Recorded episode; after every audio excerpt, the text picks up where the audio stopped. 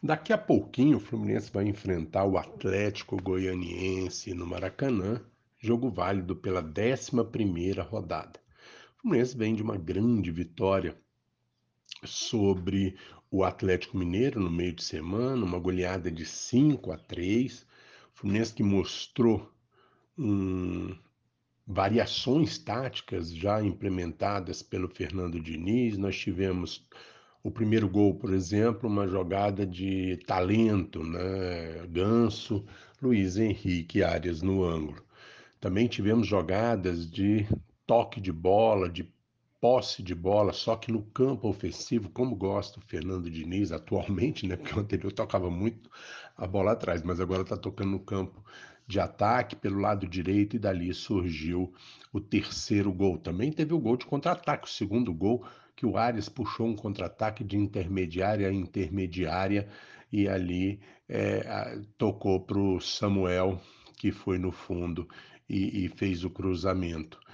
E também tivemos outro gol de contra-ataque, mas aí o, o, quinto gol, Luiz Henrique arrancou, recebeu de André numa grande jogada e bateu no canto.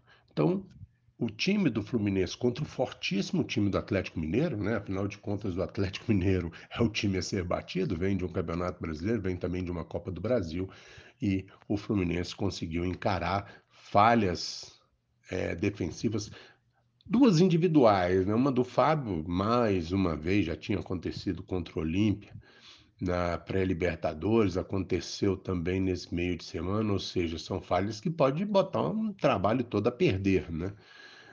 Tinha feito uma excelente defesa um pouquinho antes, mas um gol desse não pode acontecer pela segunda vez.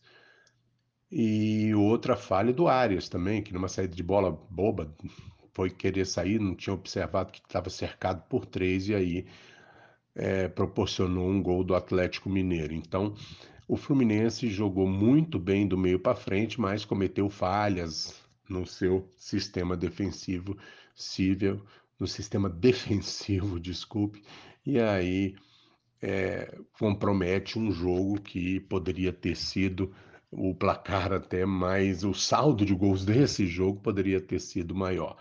Não sei se o Diniz vai promover rodízio no gol, precisa, o Marcos Felipe precisa atuar, é um grande goleiro, o Fábio faz algumas boas defesas, mas já tem uma idade mais avançada, comete alguns erros bobos, né, principalmente na saída com o pé, e o Marcos Felipe vinha voando e de repente foi parar na reserva. Eu acho que já é hora do Marcos Felipe a reassumir a titularidade, mas eu também concordo que tem que ter rodízio, não pode só um jogador, um goleiro o tempo todo, e às vezes quando você precisa do outro, tá fora de ritmo, até pegar ritmo, então dá para, tem Campeonato Brasileiro, tem Copa do Brasil, dá para trabalhar os dois goleiros, mais o Marcos Felipe sendo o titular. O Samuel, Samuel pela direita fez um partidaço contra o Atlético Mineiro, um partidaço.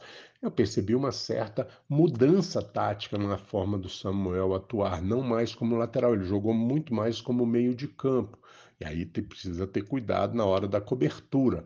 Né? O, é, por ali saíram alguns lances de perigo e o Fluminense precisa tomar cuidado com aquele lado ali. O miolo de zaga, o David Braz não teve bem, mas o Manuel fez uma partida muito é, teve muito trabalho na partida, mas é um zagueiro que vem dando conta do recado. Lá lado esquerdo, Cristiano não tem a menor condição de ser lateral do Fluminense.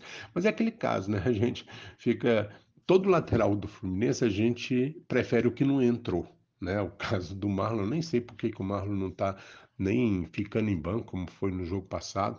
Eu acho o Marlon, neste momento, deveria jogar até a gente se aborrecer com ele e pedir outro. Mas quando, se não, tem, quando não tem lateral e precisa é, urgentemente o Fluminense fazer uma contratação. No meio de campo, o André fez uma partida maravilhosa. O Elton, com aquela limitação toda, é outro jogador que compromete o Fluminense também. O Fluminense precisa resolver um primeiro volante, né? Aliás, um único volante. O Fluminense não precisa jogar com mais de um volante. Hoje, futebol moderno, aliás, você tem um rodízio no, na, na, volância, né? Tem times que revezam dois, três jogadores passando por ali. Tem um que cuida mais da função, né? Vamos dizer assim, é, é o responsável, mas os outros ajudam também. Esse que está como responsável vai lá na frente, ataca, marca gol. Palmeiras joga assim, né? Faz um rodízio de, de seus volantes, o Fluminense poderia fazer isso. Tem Martinelli, tem o, o, André, tem jogadores que podem atuar por aquele, naquela região ali, revezando e melhorando a qualidade desse meio de campo. Hoje o Ganso não joga,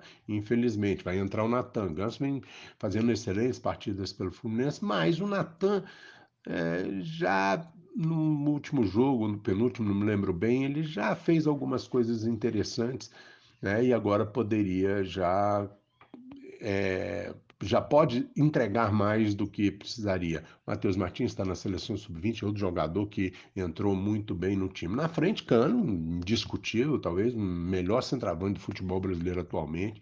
Bola caiu no pé dele, esquece, meu amigo. Se caiu de jeito, ele vai marcar o gol. Isso não tem, não tenha nenhuma dúvida com relação a isso. E na frente aí ele tem o Luiz Henrique, altos e baixos, né? Muita gente não quer mais ele jogando, porque já está vendido, mas a partida que ele fez contra o Atlético Mineiro foi uma partida espetacular. Uma partida espetacular. E é isso, gente. Acho que hoje tá, a torcida está muito empolgada, tem aí já notícias de mais de 25 mil ingressos. Então vamos torcer para o Fluminense hoje corresponder novamente, sair do Maracanã com uma boa vitória e isso aí vai dar um bom salto na tabela. Daqui a pouco, Panorama Tricolor e Cantinho do Laranjal, é, YouTube, Facebook, vão estar tá levando esse jogo até para você. Chegue lá com a, com a gente, comente. Isso aí, um abraço. Até daqui a pouco.